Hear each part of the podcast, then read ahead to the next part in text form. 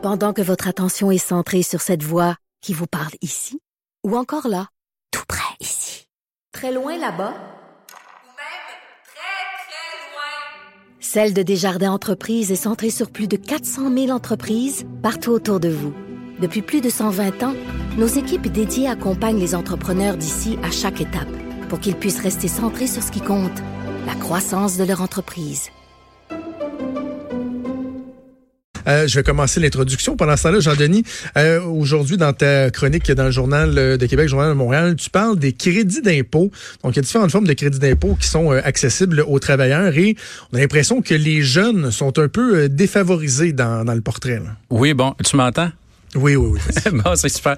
Oui, je, je, je pensais écrire là-dessus parce que on parle beaucoup des REER ces temps-ci. Tu sais que la saison des REER est lancée. On a euh, les 60 premiers jours de l'année pour évidemment mettre un peu notre épargne à l'abri de l'impôt pour notre retraite. Puis, euh, les gens parlent beaucoup des, euh, des fonds de travailleurs. Tu sais, Est-ce qu'on devrait investir là-dedans? Puis, je trouve que ça vaut la peine d'en parler. Parce que d'abord, c'est des, c'est des institutions qui sont importantes pour l'économie du Québec. Tu sais, on parle du Fonds de solidarité de la FTQ, on parle de fonds d'action. Tu sais. Puis, c'est des fonds qui ont comme, euh, comme mission d'investir dans des entreprises euh, du Québec, de créer ou de maintenir des emplois. c'est des fonds qui ont, euh, qui ont bien fait, qui ont, bien fait ces dernières années. Puis l'intérêt de ça, c'est pour ça que le, Fonds de solidarité, on appelle ça le REER+.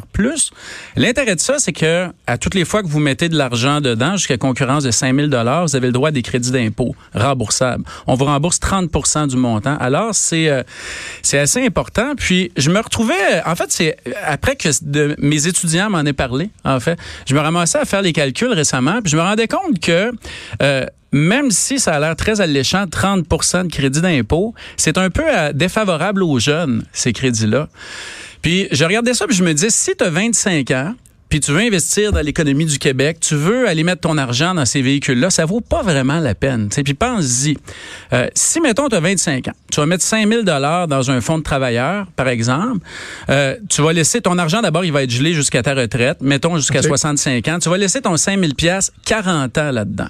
Alors, on va te donner un crédit d'impôt de 30% ça te donne une prime de trois quarts de point de pourcentage, même pas 1% par année, pour geler ton argent faut qu'il soit gelé jusqu'à ta retraite. Et pour euh, mettre de l'argent dans un fonds qui est euh, qui, quand même qui représente une certaine part de risque. Tu sais?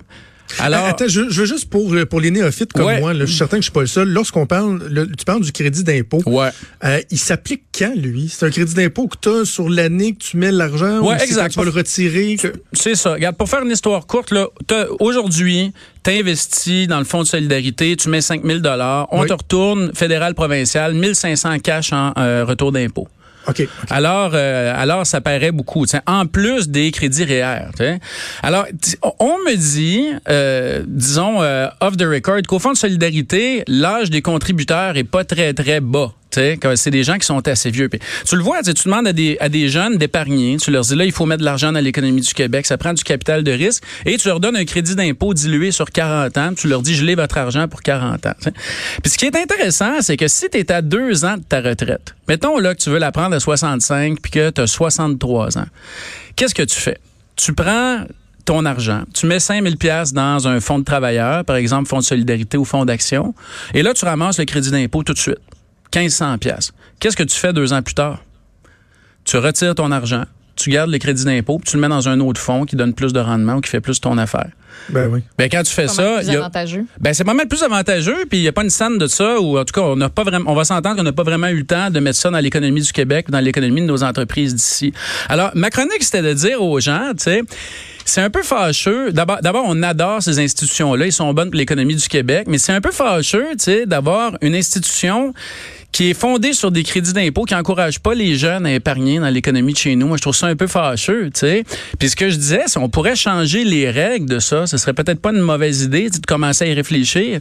De dire, par exemple, on pourrait offrir les crédits d'impôt aux gens qui laissent leur argent au moins, par exemple, 7 ou 10 ans à l'intérieur du fonds. Il y en a d'autres, des fonds de placement comme euh, Capital Coopératif Régional des Jardins, où si tu là-dedans et tu as le crédit d'impôt, faut que tu laisses ton argent au moins 7 ans. On pourrait, par exemple, donner un crédit d'impôt en fonction de l'âge. Mais euh, mais il y a comme une espèce de, non-dit dans le monde dans le monde de l'investissement où on remet pas en question ces fameux crédits d'impôt-là, puis où il y a une grosse partie qui est payée sans que ce soit investi dans le avec l'argent public, sans que ce soit investi dans l'économie du Québec. Sais. Mais comment on l'explique? Tu sais, sais-tu que, et là, je m'excuse, ça va être très péjoratif la façon dont je vais le présenter, là, mais c'est pour être clair, mais c'est-tu parce que c'est des vieux qui prennent des décisions pour des vieux, qui vont favoriser des vieux sans penser aux jeunes?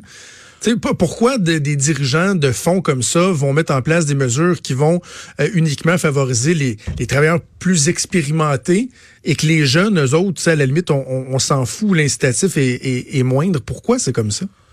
Ben d'abord, je pense que c'est la simplicité. Tu sais, on y va à un moment donné. Tu, dis, on va mettre un crédit d'impôt de 30% c'est facile à calculer, c'est facile à en faire le marketing, c'est facile que les gens le comprennent. Fait que, ça, fait que dans le fond, il y, a un- il y a un avantage à ça. Sauf qu'à un moment donné, le secret du crédit d'impôt qui se dilue avec le temps, il a fini par passer. Si tu lis les chroniqueurs dans à peu près tous les journaux, les chroniqueurs financiers, ils répètent toujours, les fonds de travailleurs sont des outils d'investissement incontournables à l'approche de la retraite. Ben, c'est pour cacher le crédit d'impôt. Mais je pense qu'il y, a la- simplicité. Il y a aussi la, tentation de l'immédiat. Tu, dis aux gens, vous allez avoir un gros crédit tout de suite.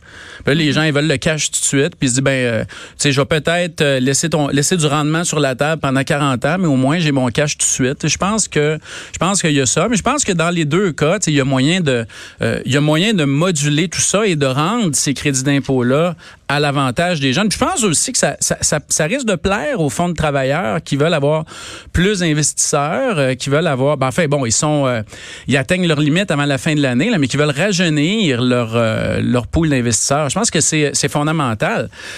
Il y a une autre chose, c'est, tu connais le, le- et je pense que nos, le- nos auditeurs connaissent le régime d'accès à la propriété. Tu sais, là, c'est une grosse oui. affaire. Acheter une première maison, tu peux maintenant prendre tes REER jusqu'à 35 000 Oui. et après ça, reprendre ton REER, l'investir dans le cash d'une première maison.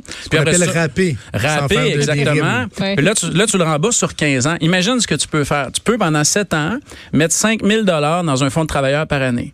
Fait que là, tu te ramasses 35 000 pour râper, puis tu rajoutes après ça 30% de crédit d'impôt qu'on te redonne. Puis là, tu l'investis dans la maison aussi. Là, ça, c'est de l'argent public. Puis après ça, quand c'est le temps de rembourser ton rap, qu'est-ce que tu fais?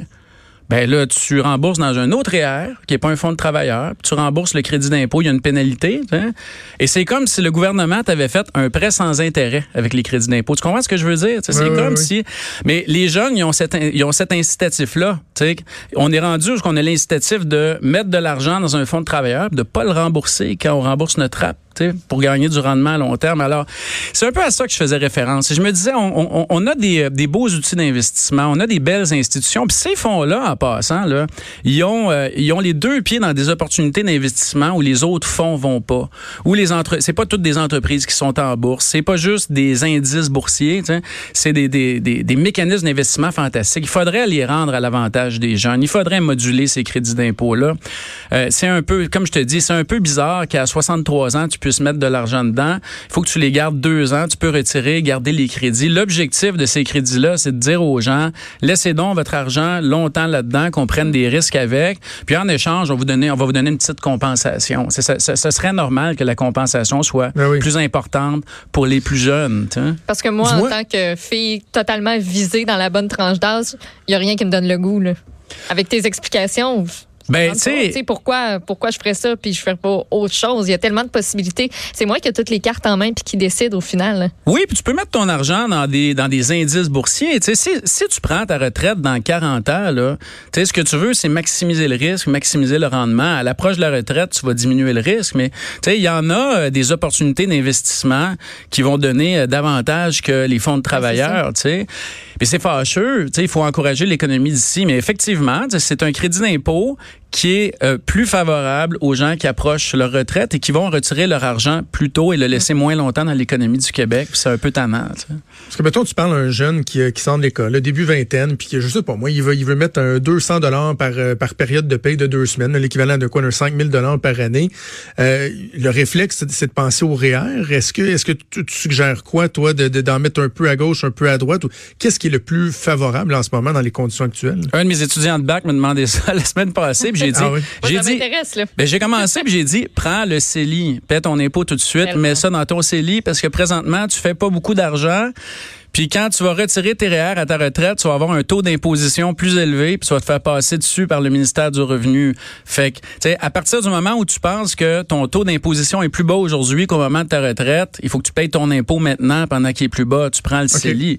Après ça, quand tu commences à travailler, puis tu arrives à des braquettes d'imposition plus élevées, ben là, il faut que tu commences à, te- à- à réfléchir à ton rendement. Par exemple, si tu prends un, un fonds de travailleur qui va faire du, euh, mettons, en moyenne 7, 8, 9% par année, ils font très bien, le fonds de solidarité, là, 7, 8, 9% par année.